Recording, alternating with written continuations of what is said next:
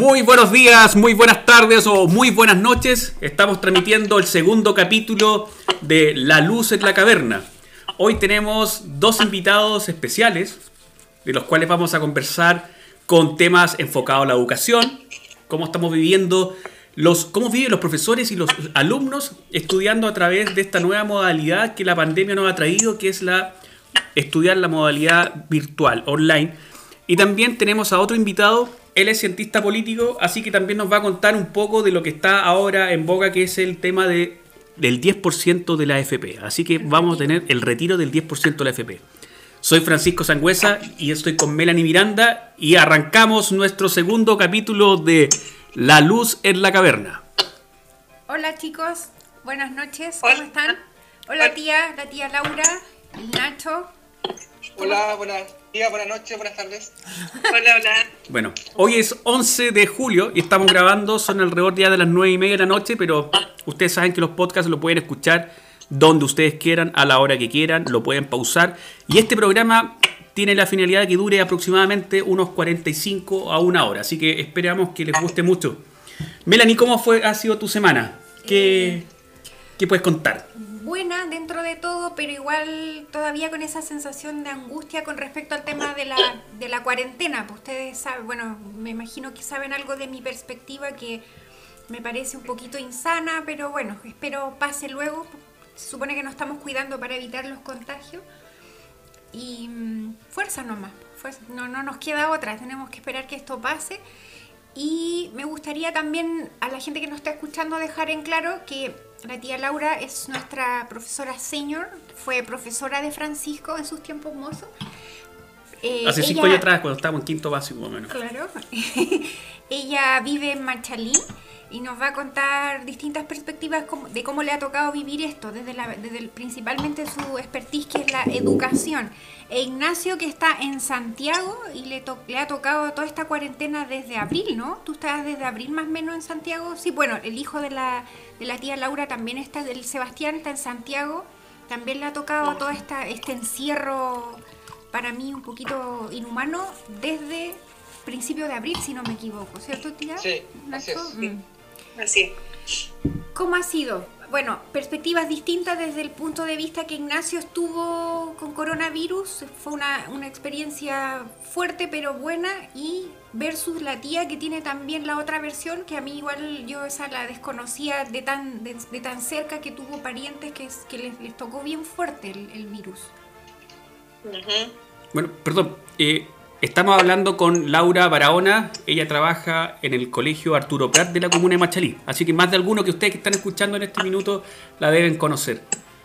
Tía, ¿qué nos puede contar usted? Primero, queremos saber cómo se ha sentido como persona en, esto, en este periodo que llevamos casi tres semanas, casi un mes en, la comuna de Machalí, Rancagua, con cuarentena. ¿Qué, ¿Cómo se ha sentido? Mira, eh, yo, bueno, estoy viviendo cuarentena eh, desde marzo, desde el inicio de esto. Ya nosotros, eh, ha sido difícil porque yo estoy sola acá en mi casa. Mi hijo eh, que trabaja en Santiago tiene la costumbre de venir más o menos cada 15 días a mi casa. Y desde esa fecha no ha venido, entonces para mí eso ha sido muy complicado. He tenido que armarme como, como persona en diferentes formas y lo que me ha ayudado mucho a soportar este encierro, porque yo soy bien sociable, eh, soy de, conversación con la gente, por lo tanto, eh, verme encerrada eh, entre cuatro paredes para mí ha sido súper, súper complicado, ¿ya? Pero me he enfocado todo mi tema en el colegio, en mi trabajo. Llegó un momento, ¿cierto?, que se nos dijo para la casa y hay que trabajar de esta forma y sin tener las herramientas hubo que hacerlo. Yo tengo a cargo, yo soy la directora de la enseñanza media en mi colegio. Tengo a cargo 11 eh, profesores y eh, de primero a cuarto medio, los niños. Bueno, cuando me, me dijeron este gran desafío, yo dije, en esto yo soy buena. Me creí el cuento Después de, a lo mejor me va a hacer falta pensar en ese momento el tema de la tecnología. obviamente por mis años, eh, pero en mi cabeza estaba el orden ya y la disciplina que se necesita para esto. Entonces yo dije, no, para esta cuestión yo voy a andar bien. Entonces me ideé todo, todo en mi cabeza y empecé a ir. Ya primero hicimos un WhatsApp oficial del ciclo y formé el equipo, un equipo de trabajo donde hay psicóloga, donde hay, hay dos psicólogas, donde hay una asistente social, donde hay una inspectora y una profesora diferencial. Entonces armamos todo un cuento y que me ha hecho eh, como estar en el colegio. Yo de repente hay días, y conversaba con Melanie ayer, de repente pienso que he ido todos los días al colegio. Entonces, la verdad es que, que no veo a mis colegas de marzo, sin embargo, de repente hablo con ellos y pienso que nos vimos ayer eh, es tanto lo que tú te metes los primeros días, sobre todo los primeros 20 días, fue como de locos, así como estar trabajando desde las 9 de la mañana hasta las 5 de la tarde. Eh, y, mirando y, solamente hablando y mirando una, una pantalla y, y, eso cuesta, eso mm. cuesta cuando tú estás acostumbrado a mirarte a los ojos, a conversar de frente, eso cuesta mucho. Sin embargo, eh, se han logrado muchas cosas. La primera meta fue conectar a todos los niños. Y fue una, una maratón esa. Lo logramos conectar. Se prestaron computadores del colegio, se consiguieron los profes por un lado, por otro.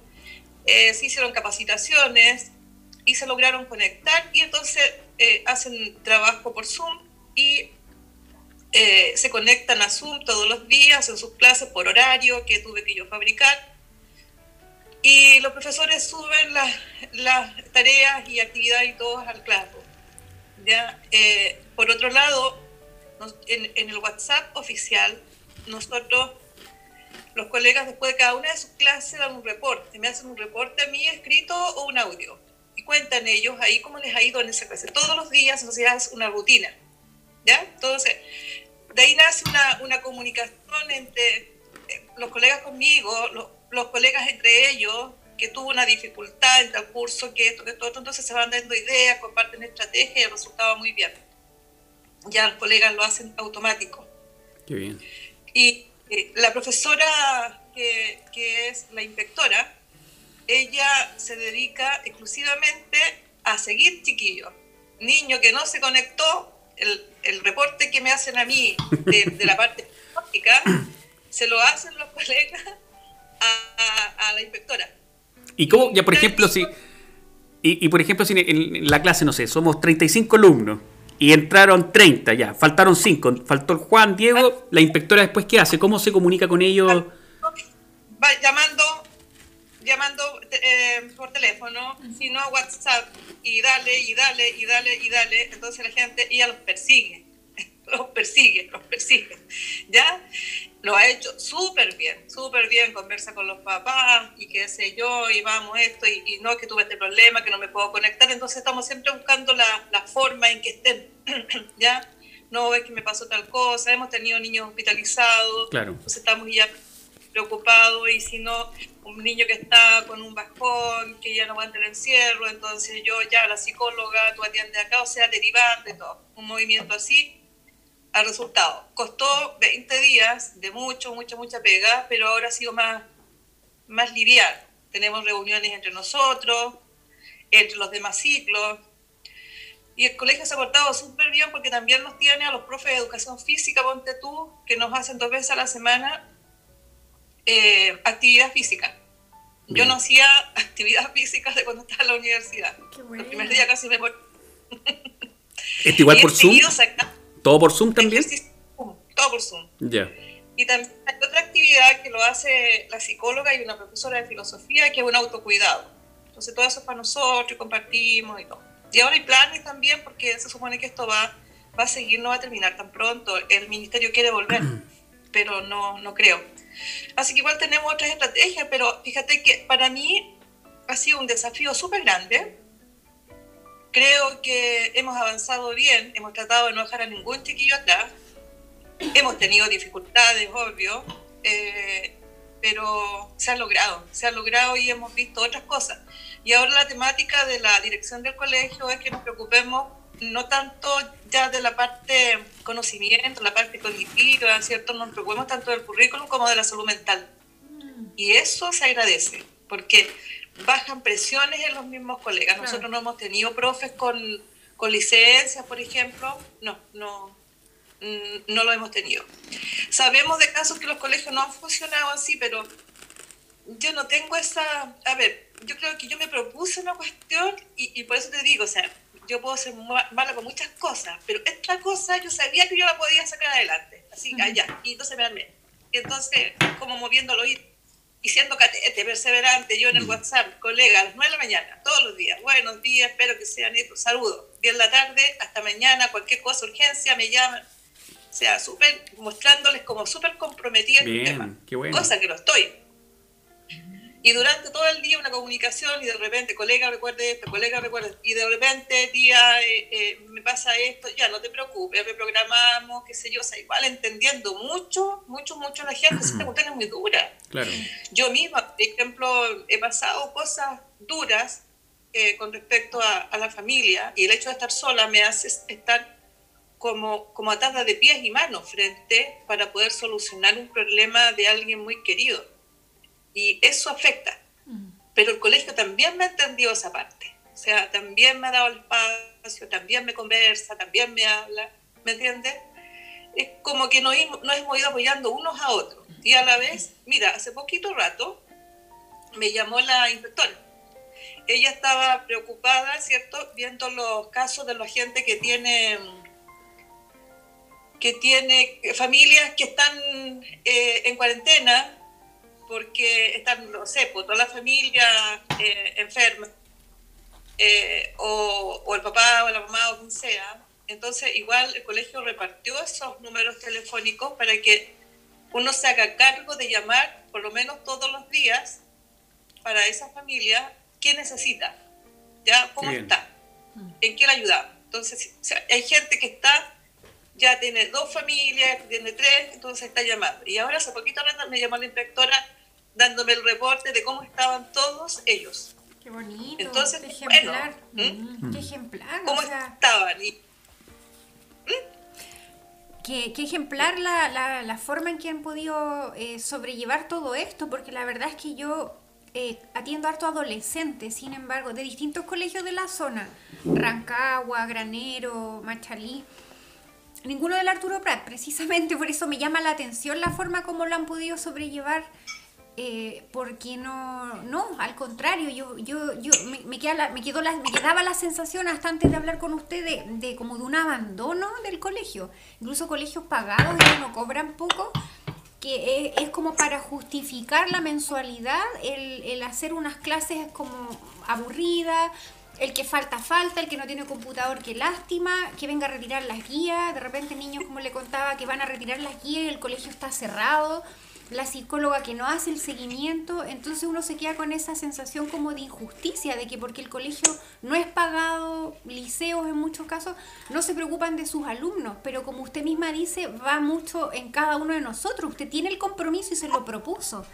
Y lo que yo creo que, la, que, que como que lo que es las palabras principales para el éxito, el tema de que usted lo mencionó al inicio, es como orden y disciplina.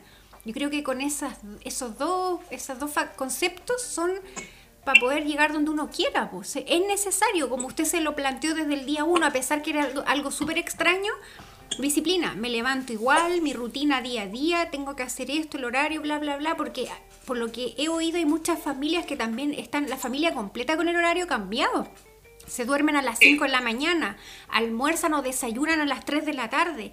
Y eso mismo al ser humano lo va trastornando, si es que la palabra que no suene como trastorno patológico, pero te hace mal, porque los humanos necesitamos ese orden, esa planificación.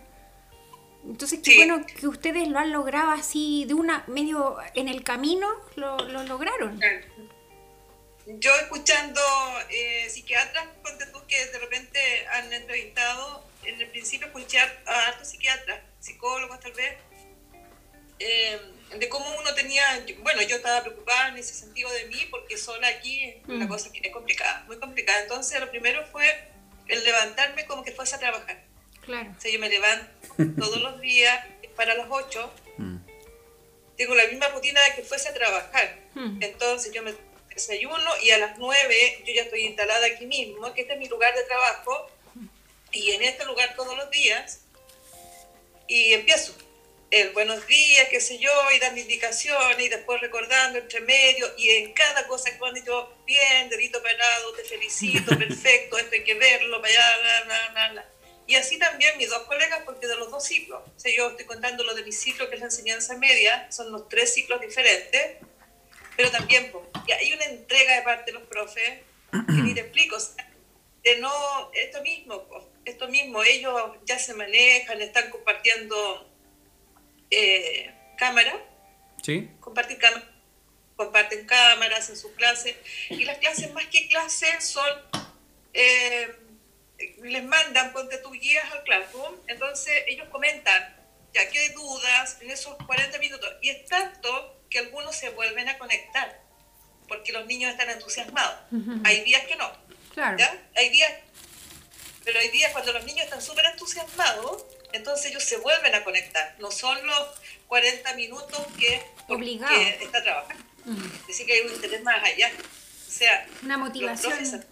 pero neta. sí, y el profe jefe igual, y no, es que está toda la gente comprometida. Así hay profes, ponte tú, que les van a dejar las cajas de mercadería que, que, que manda Junaed eh, a los papás que están enfermos, también, pues no, eh, como, como tenemos toda la información, Mm. entonces al- alguien del colegio le va a dejar la caja a la casa. Si, no, si la gente súper comprometida, súper comprometida y súper disciplinada. Mm. Oiga, tía Sí, Laura, le hago una consulta también. A lo mejor usted no ve específicamente esa parte del colegio, pero me imagino que igual se puede escuchar quizás por rumores de pasillo por ahí.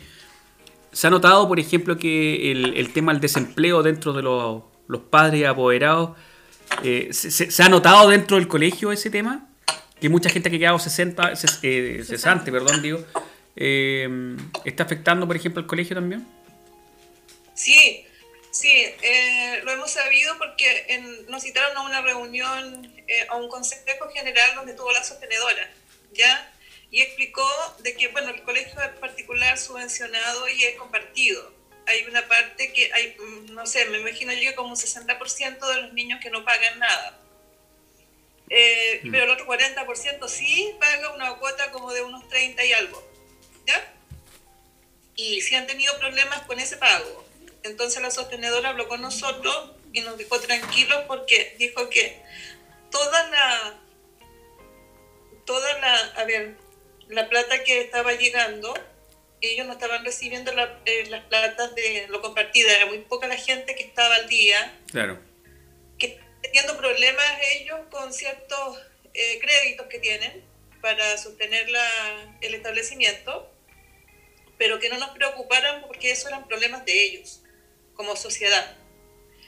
Nos dijeron claramente, eh, el sueldo de ustedes va a estar. Todos los bonos, todo lo que tienen, todo, todo, todos los sueldos no se van a tocar no hay ningún, y no se va a despedir a nadie. Porque ellos también tuvieron la oportunidad eh, habían, hay otros contratos que son sobre todo estas niñas que son ayudantes, que son contratos como por seis meses, ocho meses, una cosa así, contrataron en marzo y no ha trabajado nadie. O sea, igual están trabajando ahora a distancia, pero pudieron haberse acogido a ley de... De, desem- de protección al empleo, a la ley COVID. Exacto. Mm. Y no lo hicieron. No lo Sí, hicieron y bueno. no dejaron a, a nadie sin trabajo. Qué y bueno. se comprometieron que no van a dejar a nadie fuera, que el problema económico que están teniendo es problema de ellos, no nuestro. Así que eso, pucha, toda la gente Mayor o compromiso. sea, po. ¿cuál te preocupa? A uno no la van a despedir por los años, yo, pero toda esta gente nueva, todo lo que empezó recién, podían haberse hecho. Y, y- igual a uno le da pena, pues, o sea, Mm. se preocupa. No, No, nos dejaron a todos tranquilos, tranquilos, entonces también, eso es bueno, No, bueno. súper bien. La Qué gente bueno. va con compromiso. No te digo que ha sido, pucha, eh, la maravilla andando pero uno ha visto el quehacer de, del, del profe. Yo soy muy respetuosa porque soy gestora, que ahora estoy ocupando cargos distintos, pero sé lo que significa, entonces siempre ahí, ahí con ellos y todo, desde los auxiliares, desde la gente que tiene que cumplir los turnos éticos, todo, todo el mundo moviéndose de alguna u otra forma. no, excelente. qué, bueno, qué bueno escuchar eso, qué bueno escucharlo. ¿Mm? Sí, contenta en ese aspecto porque hemos ganado hartas cosas. O sea, yo te digo, si el día de mañana tenemos que volver en forma presencial, que lo veo difícil este año, yo honestamente lo veo muy difícil y lo encuentro hasta riesgoso, eh, hemos aprendido hartas cosas, ¿ya? Hartas cosas. Eh, en, en, lo personal, ponte tú, eso de sentir tratado de pies y manos, cuando hay un problema que crees que tú puedes resolver, eso me enseñó harto. Me enseñó harto en el sentido de que no lo puedo hacer todo. O sea, no, aquí te quedaste. Aquí claro. te, quedaste, Pero yo creo que dentro de todo esto, sí, no me imagino. No, no pude, no, mm. no, no puedes, no puedes. Hay cosas que tú no puedes. Claro. Bueno, Pero yo creo que hay una cosa que ha sido, desde que somos, el hecho de ser, el, el ser humano siempre ha tenido que adaptarse a las condiciones que le ha tocado vivir en el minuto. Y yo creo que nosotros nunca pensamos dentro de lo que estábamos viviendo en un país que era políticamente estable, bueno, de lo que pasó en octubre del año pasado, pero de ahí para atrás, relativamente Chile es un país ejemplar, tranquilo, económicamente funcionaba bastante bien, estábamos bien. Y ahora que sucede esto, eh, el ser humano ha tenido que reinventarse y lo hemos visto cada uno de nosotros teniendo que inventar un espacio físico en, la casa, transformarlo en escritorio, eh, eh, un sinfín de cosas. Que ha costado, sí, ha costado mucho, pero el ser humano demuestra nuevamente con un ejemplo que es, un, es un ser que se puede adaptar a la condición que le toque vivir en el minuto. Sea crudo, como sea, pero nos hemos adaptado. Estamos escuchando el segundo capítulo de La luz en la caverna y vamos a dedicarle un tema a la tía. ¿O quiere, o quiere pedirnos un tema musical? ¿Qué le gustaría escuchar ahora? ¿qué me gustaría escuchar? me pillaste así como Puede ser cualquier canción. Mm. Pero, ¿Pero algo grupo? que, que le, le, la marque, le haya marcado a usted un buen recuerdo. Mientras usted piensa, tía, yo quería agradecer, agradecer su mirada positiva, porque desde mi experiencia la verdad es que eh, he rescatado una mirada más, más, más oscura desde los adolescentes con respecto a los colegios, cómo se han portado y todo, así que eh, gracias por su, por su luz de poder ver que hay colegios que están súper comprometidos y unidos y que como usted me comentó en algún momento, eh, esto mismo los ayudó a unirse. Habían ciertas diferencias, sin embargo se pudieron unir. Y desde, desde esta luz de Machalí me gustaría ahora pasar al Ignacio con respecto a que él nos pueda hablar sobre su trabajo, porque él, él trabaja eh, en un lugar donde hay una, un, una, parte bien, bien complicada de la sociedad chilena, pues, donde sabemos la, que, lo que ganan lo, los abuelitos y nos vamos por eso. Pero antes, Pero antes vamos. Sí. ¿Qué grupo? Dígame algún grupo de, de los que le haya gustado tía en su, en su época o ahora, lo que usted quiera. Eh, Roberto Carlos, este tipo soy yo. ¡Ah! ¡Buen tema! ¡Uh!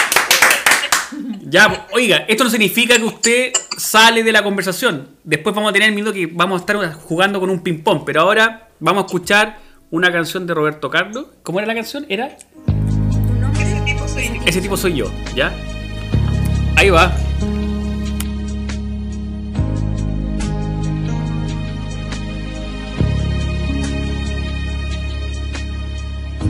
El tipo que piensa en ti a toda hora que cuenta segundos si tú te demoras y que todo el tiempo él te quiere ver. Porque ya no sabe sin ti lo que hacer. Y en el medio de la noche te llama para decir que te ama.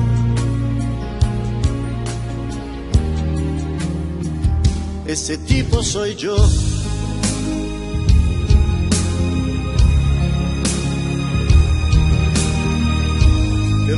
Que firme te lleva del brazo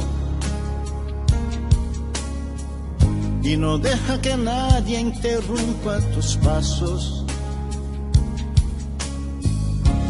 Pase lo que pase, te va a proteger. El héroe esperado por toda mujer. Y por ti él encara el peligro, tu mejor amigo.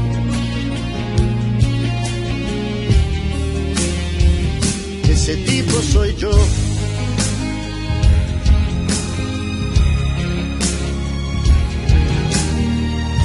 El tipo que te ama así como eres. Que después del amor en su pecho te duermes. Que acaricia tu pelo, te habla de amor. Te dice otras cosas que te dan calor. De mañana despiertas sonriendo tu mirada diciendo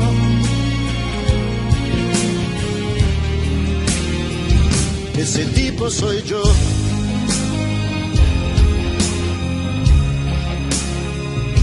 Ese tipo soy yo.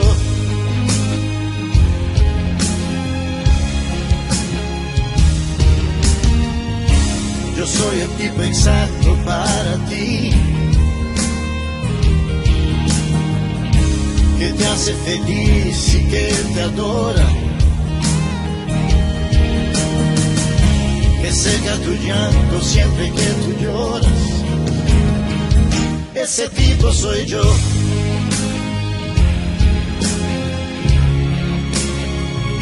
Ese tipo soy yo.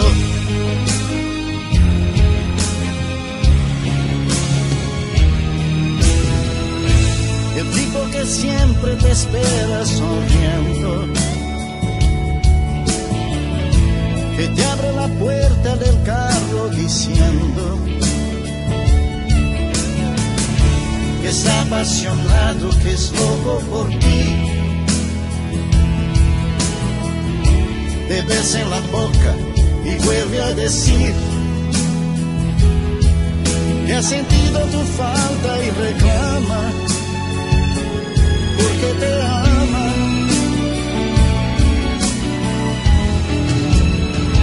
Ese tipo soy yo.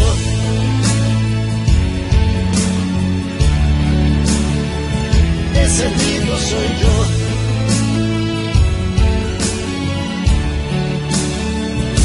Ese tipo soy yo.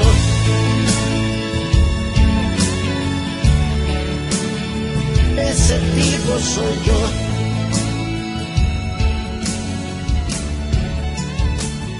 Ese tipo soy yo.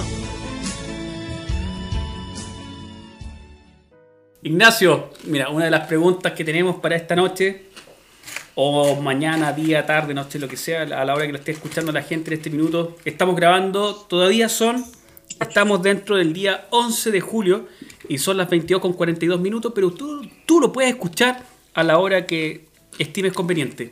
Ignacio, tú eres como cientista político y que has estado involucrado también dentro del Congreso. Has participado ahí con algunos diputados, ¿cierto? Sí. ¿Has trabajado con diputados? ¿Con dos diputados has trabajado? Mm, No, no, no. Para ser más preciso, eh, yo trabajé en el último año del gobierno de la expresidenta Bachelet, en la Secretaría General de la Presidencia, que es el ministerio encargado del vínculo entre el Poder Legislativo y el Ejecutivo. Eh, trabajé ahí en el Congreso, eh, hacía un trabajo técnico de eh, tomar nota de lo que pasaba en las distintas comisiones, tanto de la Cámara como del Senado, Cámara de Diputados como el Senado. Y paralelamente a eso, trabajé en la campaña de un candidato a diputado, que salió electo diputado ¿Mm? en su primer periodo, y ahora es diputado de la República. Eh, ¿Quién es? ese, ese ha sido mi vínculo. ¿Cómo? ¿Quién es? Eh, se llama eh, Renato Garín. ¿De qué?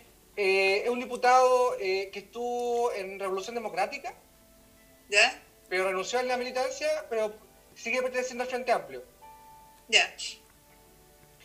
Eh, claro, con, con él, y, pero con él trabajé solamente en lo que fue la campaña. De, porque iba a un distrito muy complicado, que es el distrito 14, que es todo lo que es San Bernardo, Buin, Paine, eh, Calera de Tango, una, un distrito bien rural para ser Santiago. Perdón. Fue una, eran 14 comunas. Ya. Oye, Un Ignacio. diputado ¿Ah? fue bien. No, no, digo que esa campaña fue bien titánica porque era un diputado nuevo, Es joven, pues. de un par- joven, de un partido que allá no, no pega, porque ahí, ahí Sí. en las zonas rurales la derecha es la que domina siempre. Entonces fue- esa campaña fue una proeza. de- lo digo así. fue- imagínate, 14 comunas, 14 comunas distintas. Entonces fue un trabajo bien de. De harto esfuerzo, de harto empeño, de. y De harta calle, financiamiento, Casi nada. Mm. Pero Harta bueno, calle. ahí, ahí está el tema de la experiencia. O sea, muchas veces uno realiza cosas, actividades, trabajos que no te generan mucho ingreso, pero la experiencia yo creo que para ti fue fantástico. Eso después, ahora tú puedes decir, oye, ahora estás viendo un diputado que está ahí dentro, dentro del Congreso, el, el escaño ahí que está ocupando.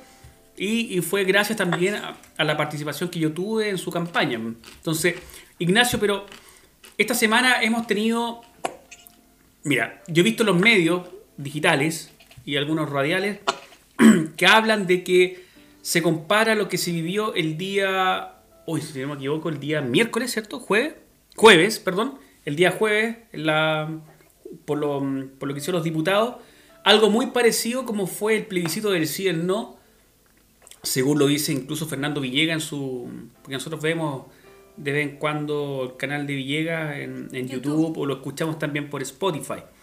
Pero fue algo tan, tan simbólico así la celebración de los diputados cuando eh, 95 de ellos y 25 en contra eh, dicen que sí, eh, hay que... eh, Retirar el 10% de los fondos de la AFP. ¿Qué opinas tú de eso, Ignacio? A ver, eh, voy a dar un punto de vista primero técnico para un poco esclarecer lo que, lo que se está discutiendo.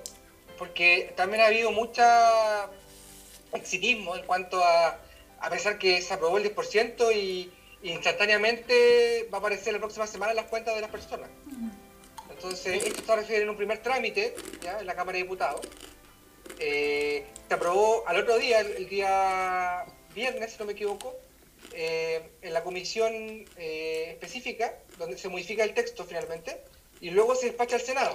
Ahí se tiene que dar otra discusión, luego vuelve a la Cámara y la Cámara ratifica, la Cámara de Diputados ratifica el proyecto.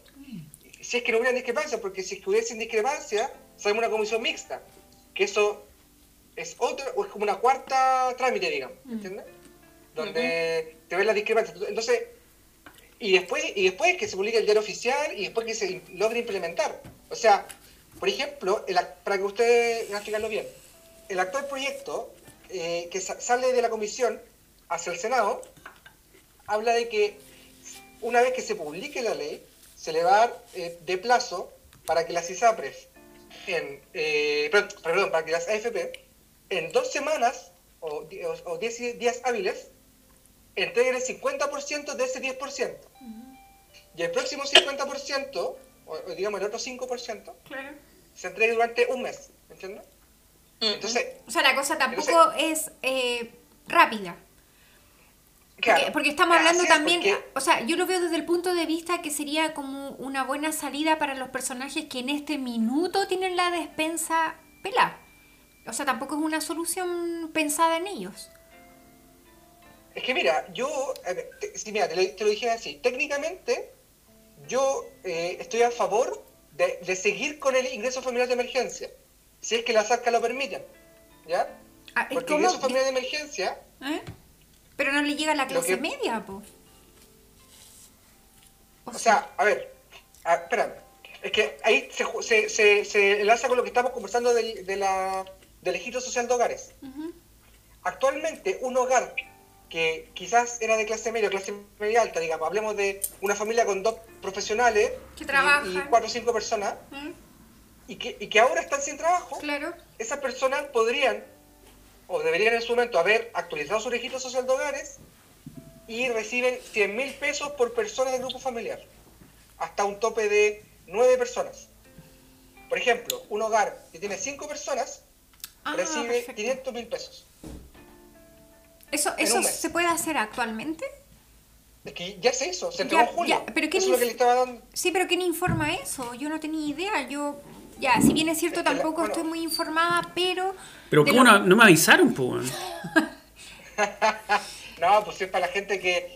Es la gente que realmente en el sentido de que no recibe ingresos, ¿me entiendes? Pero es que Entonces- hay muchas personas como nosotros, como yo, como tú, como la tía Laura, que está pasando eso, les está pasando en sus hogares eso desde marzo.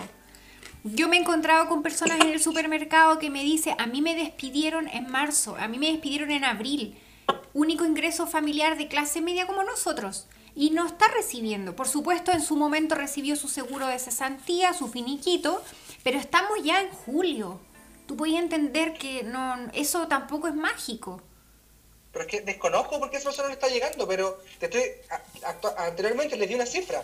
Se entregaron 209 mil millones de ingresos familiares de emergencia en junio, llegando a 2.800.000 perso- 2.800.000 hogares. Ya, pero para poder Eso solucionar el problema, ¿cómo le informas tú a esa persona? Yo misma voy acá, hay un supermercado, el San Nicolás se llama, de la Plaza Sí. Marchalí, voy y me encuentro con un ex compañero de trabajo y me dice, oh, yo estoy cesante desde marzo. ¿Cómo yo le puedo informar a esa persona, señor, usted puede acceder a esto? Hay, hay- Ingreso perdón, de emergencia. punto- eso. ¿Ingreso? eso. Disculpa, Ignacio. Lo conversamos hace un- unos días atrás.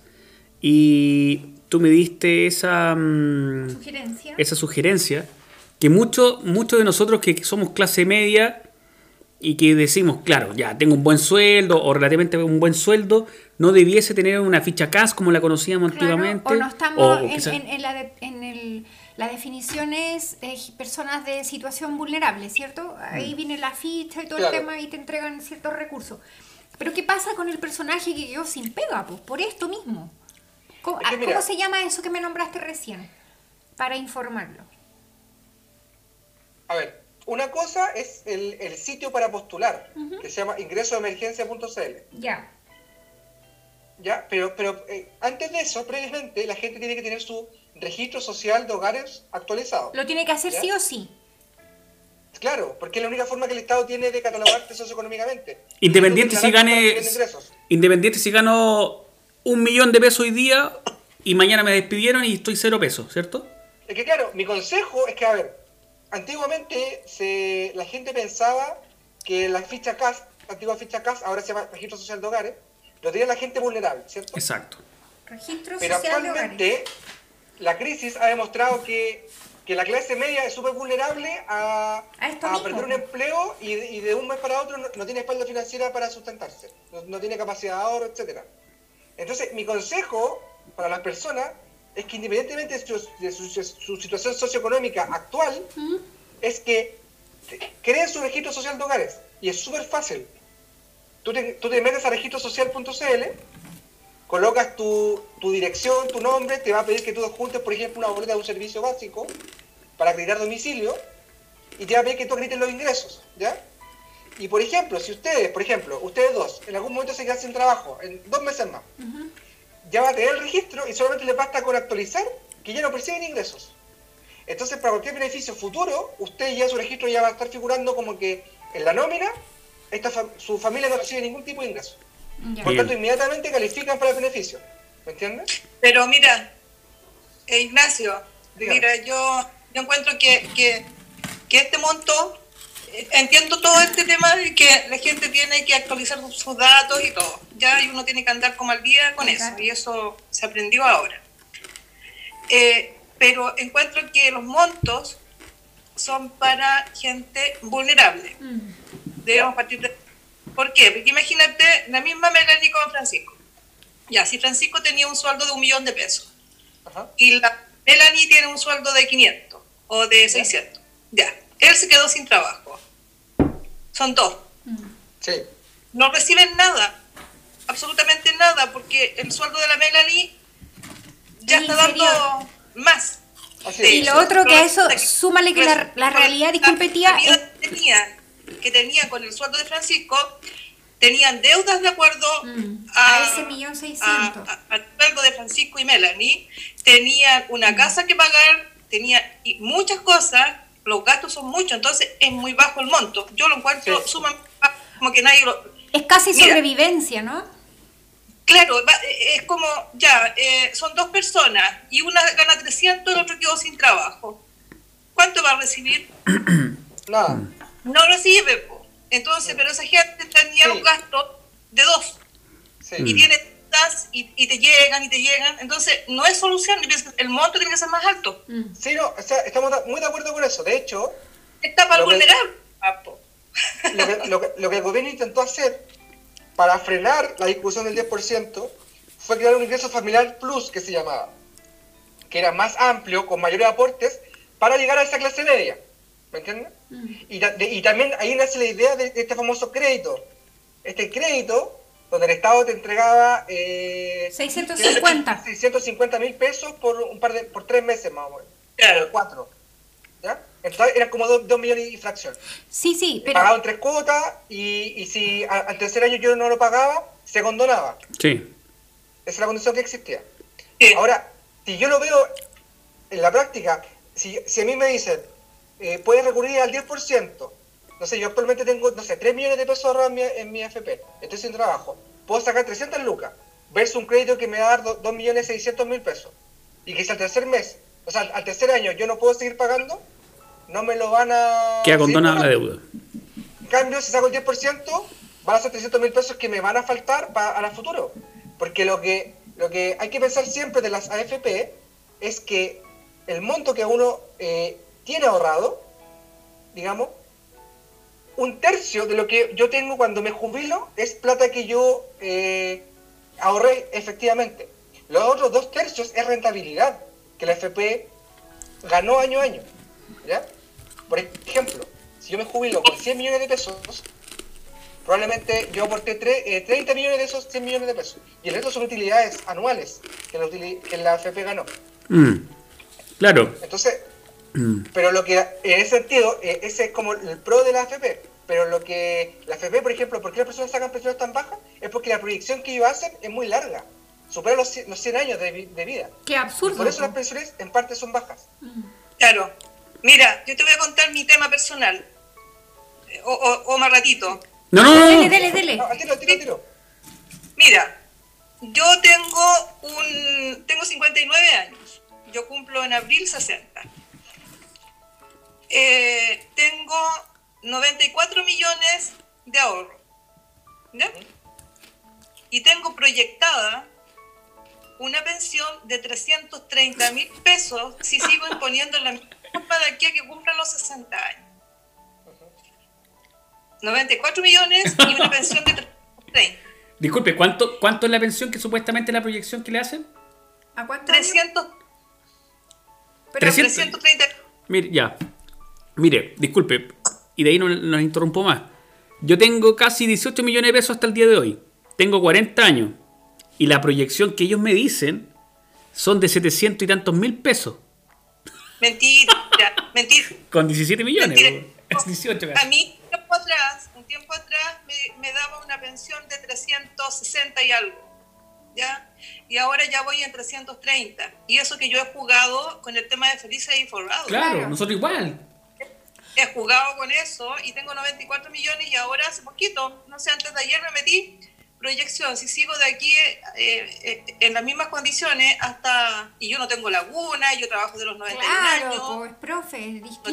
tengo ni una lagu- un año hasta ahora, 94 millones y una, eh, una proyección de, una, de, de la pensión de 330 mil pesos. A mí, honestamente, si me dan, si dan la opción del 10%, yo lo saco, Sí. pero encantada de la vida. Lógico. ¿Por qué? Porque voy a recibir 4 millones 300 y ¿cuánto me va a bajar la pensión? Máximo 20 mil pesos. po. Ahora a uno le ofrecen trabajar más, ¿ya? Para mejorar la pensión. ¿Cuánto? Mm. Voy a trabajar 5 años más hasta los 65 y ¿cuánto me va a subir 10 lucas? No. Y de hecho con no, ese con ese retiro usted puede invertir, po, comprarse un departamento y vive de, de, del termino, arriendo. o termino mi casa, cuestión de que después no voy a poder, ¿me entiendes? Claro. Después Ahora, no voy a poder. Yo, a mí la, Entonces, no, La, verdad es que, mm, yo... que, que, que, no, yo pienso que, eh, como bien dice Nacho, eh, tiene una proyección de que uno va a vivir mucho más de 100 años. Imposible. Y obviamente no, y que si aún así fuese, imagínate, 94 millones. Yo tengo un hermano que trabajó siempre en, no sé, po, eh, trabajos esporádicos, con altas lagunas y todo, y tiene una pensión de 220 mil pesos. Él no es profesional, yo sí. 100 lucas eh, más casi, por, por, con todos los meollos de la vida. O sea, laguna, eh, no es profesional. Pues sueldo mucho más bajo que el mío, siempre, siempre. Bueno, de hecho, es lo que a mí me pasa. Yo no, quiero que a la gente le baje nada. No, yo, yo, yo necesito Apelamos a mejor. la gente. Claro, porque se note una diferencia. Eh, yo quiero que la gente tenga, haya trabajado o no, cómo vivir, ¿cierto? Sus cosas básicas, su casa, su casa, su comida, su salud, todo eso. Y de ahí para arriba, si tú te esforzaste, si tú trabajaste, si tú estás imponiendo y todo, y yo encuentro que es una burla. O sea, para mí, si dan el 10%, yo te digo que no la pienso, pero ni medio segundo. Porque yo eh, máximo voy a perder 20 lucas. De hecho, máximo, a todo, que para mí no van a significar un cuerpo. El típico pretexto de cuando la gente de cuando la gente saca pensiones bajas, el típico pretexto es ese, es que probablemente tú tienes laguna, es que probablemente tú en su momento... No, no acá tenemos un caso real de que no hubo laguna, de que hay un monto considerable en millones, y aún así, por eso cuando se dice esto de que retirar el 10% nos va a jugar en contra más adelante en un futuro, yo digo, mira, entre que, en que sí o sí voy a sacar igual una pensión miserable, prefiero ahora, pues, porque yo no sé, el día de mañana capaz que me lleve el coronavirus, prefiero agarrar mi platita, me da lo mismo, a lo mejor no lo necesito, pero sí me va a hacer feliz hacerle un par de canastas a personas que lo necesitan, porque es mi plata. Mira, 168 gana eh, mi hermana eh, como pensión solidaria, 165 y yo voy a ganar 330. El doble. porque eso depende. ¿Cuántos años de trabajo? ¿Me entiendes? Y no, y no es por lo que están más bajos que, mí, no, no, que se entienda bien que, sí, no. Pero, pero también que hay que considerar el sacrificio y a eso súmale. Yo digo, claro, cuando te lo plantean como que, pucha, si tú sacas ahora, significa que en 10 años más vas a sacar una pensión miserable. Mm. ¿Saben qué? El tema es que nosotros en octubre ya empezamos a plantear de manera incluso violenta de que hay que cambiar el sistema, si va para allá la cosa, sabemos que está mal hecho, que yo retire ahora mi 10% no significa que yo me voy a echar en los laureles y voy a quedar tranquilita porque no estamos conformes con esto, hay que hacer modificaciones. Yo creo que eso no se, no, se nos tiene que olvidar independiente que podamos sacar nuestro 10%. esto yo creo que motiva a que la gente no imponga porque finalmente igual va a recibir 170 lucas. Da igual, poner. Claro. ¿Me entiendes? Te, lleva a eso. ¿Por qué? Porque entre 170 y lo que va a sacar uno, que yo llevo 38 años de, de servicio, jamás una laguna, nunca, desde los 21 años. ¿Ni un pato laguna tampoco? bueno, disculpe, siempre hay... Es que ahora estoy auspiciado por Araucano. ¿ah? No, pero no, pero de verdad. Así que, ¿qué me dice Nacho de eso? ¿Qué opináis, Nacho? ¿De, qué cosa, disculpe? De, lo que, de la experiencia de la tía. Sí, mire, sí, yo entiendo, o sea, yo sé la realidad de, y la injusticia que representa que alguien que nunca impuso reciba un aporte, que de hecho cuando se creó la pensión básica solidaria, era de 30 lucas, y ha ido subiendo. 50, 80, 100, 120, ¿ya? Pero claro, las, personas que, como usted, que han impuesto toda su vida, tienen eh, un poquito más nomás. Para alguien que impuso. Entonces, lo encuentro totalmente justo. Sí, Está pelado chancho. Las, yo, mire, si, si, si, si yo fuera una persona que tuviera la capacidad, no sé, un presidente de la capacidad de qué pasa con las pensiones, yo lo que primero que fortalecería son las pensiones. O sea, pero por ejemplo, el terminar con la CFP y por ejemplo esa visión que hay de que sea un ente estatal el que se haga cargo, yo me opongo. Claro. Ya. ¿Y por qué? Porque, por ejemplo, lo que dicen de crear una AFP estatal, eso no genera ninguna competencia en, el mercado, por ejemplo. O, por ejemplo, o lo que se está proponiendo ahora del 10% y de crear un, fondo solidario que un ente estatal lo administre para después recuperar ese 10% que se va a perder, es crear más burocracia y que más en el futuro operadores políticos de, de turno se hagan cargo de, de ese fondo. Y no Mm. sabemos qué va a pasar. Claro. Entonces, es- ¿me entienden? Sí, Entonces, yo sí. creo que una de, las cosas, una de las soluciones que yo veo es, por ejemplo, subir la tasa de cotización. Ya sea a cargo del Estado y del empleador, por ejemplo. ¿Ya? Para no, para no afectar el, el sueldo líquido de un trabajador. ¿Ya? Porque hay proyecciones que, claro, que dicen que aumentando la, la cotización aumentaría también. Porque no es baja la- lo que le sacan a los trabajadores, po. o sea, te lo digo, yo hasta, hasta hace poco No, también pero, pero tuve es, con es contrato. es- es mucho más bajo que antes. Si antiguamente la tasa de cotización era el doble, era el 20% y más. O sea, las cajas antiguas, hay cajas que, o sea, por ejemplo, alguien que impone el IPS actualmente como independiente, son como eh, 30% que impone Mira, ah, hay un caso, por ejemplo, de cercano, pues, mi papá y un tío. Mi tío Pedro debe tener por lo menos dos años más que mi papá. Los dos son ingenieros de ejecución en mina. ¿Qué edad tienen? Mi papá tiene 74, mi tío debe tener unos 76 o 77 años por ahí. Y los dos trabajaron, fueron parte de Codelco, fueron contratistas después, ¿cierto? Y los dos trabajaron en, en empresas muy parecidas, incluso en las mismas empresas. Mi tío se cambió a la FP, mi papá nunca se cambió a la FP. ¿Ya? Y mi papá saca por lo menos casi 400 mil pesos más que él. Claro, a mi tío en su minuto le pasaron el año 82, 83, cuando se cambió, le pasaron varios millones en su minuto para cambiarse. Y mi papá nunca lo hizo y ahora la diferencia son por lo menos casi 400 mil pesos mensuales en su pensión. Entonces, bueno, yo entiendo, yo entiendo de que cada vez la población se está transformando más longeva, ¿cierto? Somos más viejos que hijos y, y muchos de ustedes ya conocen mi postura. Ojalá no traigamos más hijos a este mundo porque esta cuestión es...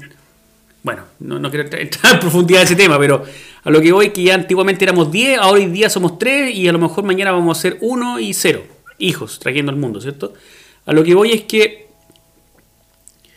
el tema de la FP, lo que tú dices Ignacio, ¿cierto? Yo creo que eh, no era la mala idea el, el tema de la FP, se fueron modificando quizás a lo largo de los varios distintos gobiernos que hemos tenido después de, de la- del gobierno militar o la dictadura, como queramos llamarlo, hacia adelante. Pero sí debemos cambiar ciertas cosas, como por ejemplo lo que tú dijiste, que es un tema importante y, y es puntual, que yo no he visto un chileno que dure, no sé, pues, 110 años, weón. O sea, pasa, pero es muy, muy No, exclusivo. pero claro, o sea, Uno en 7 millones, supongo, la viejita. que yo, yo no he visto chileno con 110 años, no sé, pues ahí- 109 la que se recuperó incluso del coronavirus. Una señora, pero una. Ah, pues esa viejita era buena para el araucano, weón. Claro, pero por ejemplo, por eso, en ese caso excepcional del 0,1% de la Claro. población, podría ser un fondo solidario, por ejemplo. ¿Ya? Porque, por ejemplo, como es un, es un, es un monto muy bajo el que va, el que va a vivir esa- ese número, Sí. o sea, una persona que vive más de 100 años, es marginal, ¿me entiendes? Entonces, bajemos la, primero, bajemos la proyección de, de vida de las personas. Y lo segundo, y, y lo otro que quería explicar es cómo funciona eh, el tema de la FP y los bancos. En realidad el mercado capital, que de hecho muchos apuntan a que en vez de regular la FP en sí o de eliminarlas, lo que hay que regular es el mercado capital, que es donde finalmente invierten las FP. Mm. Entonces, aquí quiero explicar algo. Por ejemplo, ya, nosotros eh, todos aportamos con nuestro 10% de- del sueldo, ¿cierto? A la FP. ¿La FP qué pasa? Todo ese dinero lo trabaja, lo invierte, ¿ya? ¿Y a quién le presta esa plata? A los bancos. A los bancos, ¿sí? Y los bancos, a su vez, con la plata de nosotros, a nosotros mismos nos presta plata Nos da los a tasas po. mucho más altas. Alta. Sí, po. Entonces, uno es el cliente del banco cuando uno va a pedir un crédito, así como por favor, pero en realidad ellos existen gracias a nosotros. O sea, por ejemplo, eh, aquí y aquí quiero ver un poco, el, quiero eh, reflejar el, el impacto del mercado financiero en Chile. Eh, banco Santander es un banco hispanoamericano, está, está, eh, pre- presente en, en España, en América, ¿ya? en muchos países En Italia. y Italia, y donde obtiene mayor utilidad per cápita, o sea, cada usuario eh, le aporta mayor cantidad de utilidades es en Chile. Ya sea por concepto de, eh, comisión bancaria, eh, tasas de interés de crédito, ya sea hipotecarios, de consumo, etc. Y el banco sudamericano, latinoamericano, que también le, le va mejor financieramente, es el Banco de Chile, que es un banco chileno, en toda Latinoamérica, el banco que mayor utilidades tiene. Entonces, eso te, te- te refleja un poco en qué consiste eh, este mercado financiero chileno. ¿ya? Entonces, regulemos esas cosas. Mm. ¿Me entiendes? Entonces, ¿por qué las AFP y los bancos con todas esas ganancias que tienen, obscenas muchas veces, no nos dan a nosotros una utilidad extra en nuestras pensiones? Como, oye, si nosotros estamos, gracias a nosotros, ustedes están invirtiendo plata, Como un si no fuera por todos los trabajadores, esa plata no existiría, no, no, no- no habría inversión, ¿me entiendes? No habría liquidez. Claro. Entonces, yo, yo creo que también por, por ahí va el tema, ¿me entiendes? Claro, nosotros veíamos, por ejemplo, otro día, y así como tú lo estás planteando ahora, así como el Banco Chile, que es el que recibe más plata de la AFP, donde más inversión de la AFP existe en un banco, por ejemplo, el Banco Chile, no sé si está en segundo o tercer- o tercer lugar el Banco Santander, pero por ejemplo, empresas del retail, Cencosud. Cencosud, o sea, Y hay dos Cencosud. Tú vas al Jumbo, al París. Cencosud Shopping, decía. Claro. Que debe ser, probablemente Oye, son dueños de portales. incluso la AFP, nosotros mismos estamos aportando en los mismos shopping, o sea, Plaza, Plaza Vivo Rancagua, Plaza Vivo Las Condes, lo que sea. O sea, todo lo que esté asociado Así con, es. con el Plaza lo estamos pagando nosotros y el Vivo ¿ah? de los malls, de los shopping, lo estamos auspiciando nosotros. O sea, y ellos es. y uno lo ve como que ellos nos están pasando, nos están ofreciendo un servicio, weón, el producto, Así un es, servicio así de bonito y bacán, lo estamos pagando nosotros mismos. Entonces, eso lo que tú estás tocando, Nacho, es como son las cosas que nosotros quizás debiésemos cambiar más que eliminar quizás la FP. ¿ah? A mí me Mejorar. da, claro, son cosas que debemos ir mejorando. Pero, pero insisto, po, que el hecho de nosotros ahora retirar el 10% no significa que eso se debe modificar, que no se nos olvide eso. El chileno y el latinoamericano probablemente tenemos re mala memoria, entonces cuando partió el estallido ahora en octubre fue por, por varios temas que tenemos en deuda. Y con todo esto como que nos borraron un poquito la memoria, pero no, po, o sea, yo sí también como la tía pienso que lo justo es retirar nuestro 10% porque finalmente estoy casi segura, yo ni he sacado cuenta, prefiero ni, ni, ni saber porque me imagino que me voy a deprimir y voy a formar una ETA chilena. Pero lo que quiero llegar es, es eso, que retiro mi 10% y finalmente sé que sí o sí, igual voy a tener una pensión mísera. Entonces, prefiero retirar la plata ahora que sé que estoy viva y, y puedo hacer algo más constructivo con mi platita que la fui ahorrando con harto esfuerzo. Pues si en el fondo uno trabaja... Salud eso. Disculpe. Salud por eso. Salud. Salud. Por- solo Oiga. Pero, pero 10%, eso, pues, que no se nos olvide de que la modificación es necesaria. Probablemente lo que decís tú, Nacho, de esa, del, del solidario, no es lo mejor. Somos súper ignorantes en la materia, pero hay que buscar el ajuste de que no nos sigan jodiendo. Es eso, porque a la larga estamos sacrificando nuestras vidas, pues son 30, 40 años de, de trabajo, de, de cumplir horario, de ser responsables en, en- en que nos retiren esa platita mes a mes y de repente te das cuenta que soy viejito y sacáis una mugre de plata, no es justo, pues. Entonces, eso que no se nos olvide, más allá de, que podamos retirar la plata. Sí, disculpe, y lo, lo que quería agregar antes que se me olvidara ¿Mm? es eh, también informar la diferencia entre las aseguradoras y las AFP. Porque muchas personas le ofrecen retirarse a través de renta vitalicia eh, a través de una aseguradora. Mm. ¿Que ¿Cuál es la diferencia? Que muchas veces las personas se ven seducidas por, por la aseguradora. Entonces, ¿qué es lo que pasa? La AFP, si tú te cambias una aseguradora, porque la aseguradora también tiene condiciones, tú no puedes tener, no sé, 10 millones de pesos ahorrados, la aseguradora no te va a pescar, o sea, tienes que tener, de- creo que son como 40 millones hacia arriba ahorrados, para que tú le pases esa plata a la aseguradora. O sea, la tía Laura es una candidata, pero ideal para ello. Sí. Entonces, ¿cómo te seducen? Ustedes dicen, bueno, Hola tía, 100 ¿cómo estás tú? 80 millones, me los pasa. Eh, yo los eh, le hace, porque por ejemplo hay gente en la FP que te hace la proyección, pero cuando tú tienes poco dinero, esa plata en algún momento se te va a acabar, Sí. ¿ya? Entonces, entonces, la aseguradora que te dice, yo te aseguro un monto hasta que tú te mueras, permanente y que se reajuste en UF. O sea, año a año va a ir subiendo, o mes a mes, ¿ya? Y además te seduce con un monto inicial. Te dice, oiga, yo, cuando usted se inicia el trámite, yo le doy 5 millones de pesos al tiro, por ejemplo. Y te, y te proyectan una jubilación, por ejemplo, los 5 primeros años, su jubilación va a ser de esto, después de esto y, y así. Te hace una proyección. Entonces mucha gente se cambia. Pero ¿qué es lo que pasa? Por ejemplo, cuando tú te cambias una- aseguradora y tú mueres, la plata queda para la aseguradora. En cambio, la plata de la FP es heredable. Los hijos pueden heredar ese dinero. ¿Y si no tienes Por ejemplo. ¿Ah? ¿Y si no tienes hijos, quién se queda con ese dinero? El shape. Eh, de- desconozco ahí la sucesión de, de la herencia, pero sobrinos, ahí hacia abajo, y si ya no hay nadie, creo que queda para el Estado. Creo, no, no estoy seguro. Ya, ya, ya. Hay que averiguar sobre eso. Eh, sí. Porque hoy en día, pero- pero- disculpa, pero- hoy en día se da mucho esto de que las personas de una generación, o sea, claro, a lo mejor nosotros estamos un poquito desfasados, pero se está dando mucho de que los jóvenes no quieren tener hijos. O, o- o no es un proyecto a corto plazo.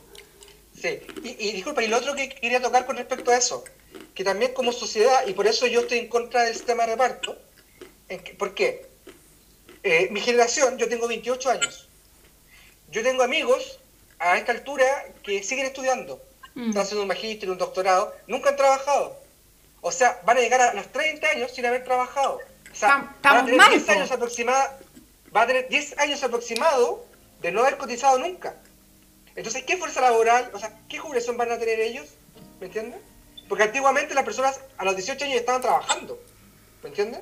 Claro, un paradigma que tenemos que romper menos- ahora.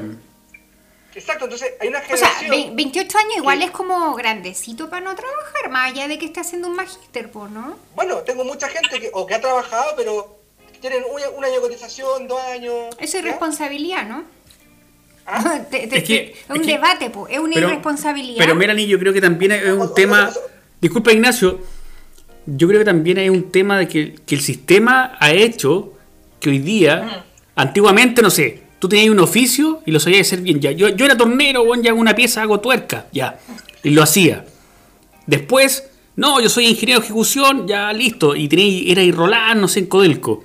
Pero hoy día, para hacer un Roland en Codelco, tenés que ser ingeniero civil en mina con magíster, no sé en qué cosa, y además diplomado y un postítulo en cómo hay que rascarse con la espalda con, con un dedo. Entonces, yo de cierta manera entiendo que hoy día los jóvenes como tú, Ignacio, y como los que van a venir después, ya ni siquiera van a ser magísteres. O sea, para poder quizás bueno, hacer clase o en donde sea, o en un instituto, en la universidad, te van a pedir doctorado ya. Entonces, de cierta manera, claro, entiendo, o sea, yo conozco también tu caso, que tú también has trabajado en otras cosas, ¿cierto? O en tema en- irregular, o, eso o no muy discrepo, regular, ¿cachai? discrepo. Yo pienso que también va un poco en la actitud de las personas. Mm. Porque es re fácil estudiar, estudiar, estudiar hasta los 30 a costilla de otro. Yo pienso que también los jóvenes se tienen que dar cuenta que a los papás les cuesta. Mm. Les cuesta y por ende tienen que... Ejemplo, No, no, el hijo de la tía, tú, Nacho, que son personas que han, han trabajado igual a la larga para poder lograr su- sus especializaciones, ¿o no? Sí, sí, pero lo que quiero ir es que lo que te quiero decir es que esta famosa generación millennials es gente, por ejemplo, si uno se va al número, el- esto, esto está estudiado. Hay a, a Francisco que le gustan los estudios de mercado y todo lo, el marketing. eh, está probado que esta generación, que es entre los 20 25 y 35 años, es gente que dura un año en los empleos, por ejemplo. ¿Sí? O sea, tiene, tiene- ¿Me entiendes? y ¿Sí? tiene rotaciones altas, hay harto emprendedor que, que ni siquiera boletea, entonces tiene vende cosas por Instagram, ¿me entiendes? Es que, la es que, tía, ¿Sabes? Yo creo que yo creo que eso va en el mismo incentivo, el mismo incentivo. O sea, yo si me pongo a mirar para atrás, yo tengo conozco una niña que tiene la misma edad tuya y ella es muy trabajadora y emprendedora. Ahora tiene todos los beneficios del, del Estado porque es como vulnerable frente al Claro, Estado. Ella no impone, Porque ahora no lleva que enfoque. Y claro, pues, ¿y qué ganas le van a dar a ella de estar eh, eh, ingresando eh, al sistema? Si después va a tener una, una pensión, la va a tener igual. Y si impone, la va a subir un poquito más. O sea, es, es que el sistema te manda un mensaje, pero terrible con eso. Mm. O sea, yo la veo como cómo gana plata, porque gana, que es súper movida, muy trabajadora ella, pero no está cumpliendo. ¿Y quién la obliga a cumplir? Nadie. Mm. Ya, Y mira, entonces, mira, pero ella está segura que a futuro va a tener una pensión, no sé, como ahora, 170 mil pesos, y si trabaja y ella impone y todo, a lo mejor van a ser 200. No lo hace, po. Claro. no Exacto. lo hace, porque Claro. el sistema te mandó ese mensaje. Mm. Sí, m- Sí. mire, lo que me acaba de decir, se me acaba de ocurrir una idea. Hablando de los incentivos, que yo en, en políticas públicas siempre he estado muy de acuerdo con los incentivos en, en política. Que para todo, yo desde la psicología también siento lo mismo, porque la motivación a un ser humano es básica. Como decís tú, incentivo, es lo mismo. Sí, pues mira, voy a dar un ejemplo que, que se me acaba de ocurrir con lo que usted dijo. ¿Qué pasa si, ya, dejemos que la FP existan, ¿ya? Hagamos el caso. Ujú. Y llega una edad que, por ejemplo, todas las personas que lle- eh, tengan, no sé, 60 millones de pesos en la FP ahorradas, ahorradas y, y la ut- mala utilidad que me entregó la FP, y me da una opción de yo sacar parte importante de esa plata, no sé, 10, 15 millones de pesos, para yo dar un pie con eso para un departamento. Por Entonces ejemplo. después, yo cuando me jubile, voy a tener un departamento y voy a tener mi jubilación que aunque sea baja, más el arriendo que yo Sí. tenga de mi renta, va a tener- entonces Sí. ahí Se complementa. para que la persona, para que la persona que es informal diga, ah no, chuta, yo tengo que imponer. A mí me conviene, meta, claro. Claro. Ahorro, porque ese va a ser mi Es premio. que ahora final. El mensaje no es ese, po. O sea, se Mm. Es al revés, es como Pero ese revelarse. mensaje no existe, por eso los chiquillos ahora le dan la misma. Claro. O sea, mientras más tarde ellos se metan al sistema, para ellos es mejor. Es mejor. Lo entiendo. Lo entiendo porque lo- yo lo estoy pasando. Eh, no debe ser así. Pero es así. Es así. pero ¿por Es la realidad. El sistema te obliga. Ya, chiquillos, mire, Oye, esto podemos- Que puedan ahorrar un banco. claro. No, Pero- eso. Agradecemos eh, la participación de cada uno de nosotros. La verdad es que ya llevamos casi dos horas hablando. El, el programa estaba diseñado para una hora. Así que ojalá tengamos eh, una persona que nos quiera escuchar el podcast. no, yo creo que sí. Estuvo, para mí estuvo la raja. Gracias el auspicio de Araucano, de Aromo, de Pisco Sour La Laurita, vino del Don Nacho. Oiga, Valle y- Itata. Oye, pero estuvo. Itata. Oye, el programa estuvo fantástico. Melanie, yo no sé qué quieres decir tú, pero la verdad que lo pasé súper bien. Me comí como 10 kilos de maní. ¿Ah? No, agradecido porque ha sido súper enriquecedor en todo sentido.